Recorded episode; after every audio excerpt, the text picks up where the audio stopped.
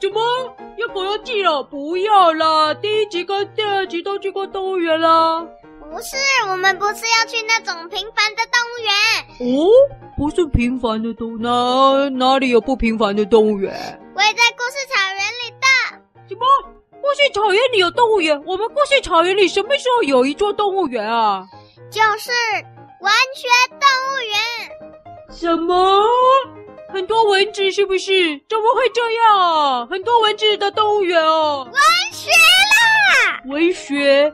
对啊，蚊子啊！天哪，都是蚊子在学习上课的动物园吗？好奇怪啊！不是蚊子啦，不是蚊子，那是什么蚊？蚊子的蚊。对啊，蚊子的蚊哦。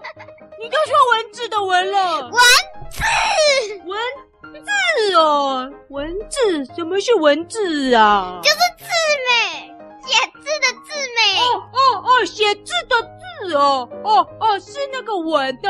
哎呀，文学动物园啊！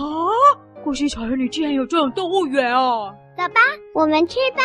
等一下，换句话说，里面的动物是不是个个都很有学问呢？糟糕，糟糕！那我们要去参观前，是不是要看很多书才行啊？没关系啦，我们走吧，走吧。不要去，我就不要去了，不要，不要，不要，不要去了，不要去了。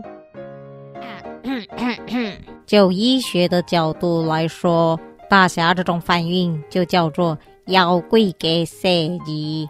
明明就很想去，却又害怕看到比他优秀的动物们。像凤梨，我就完全没有这个问题。哎呀，真不明白大侠小师妹干嘛开这个新单元呢、啊？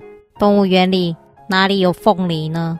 少了我这颗凤梨。故事怎么会好听呢？哎，啊，有了！我来建议他们把节目改成文学水果摊。凤梨，这样很不专业哦。哦，抱歉。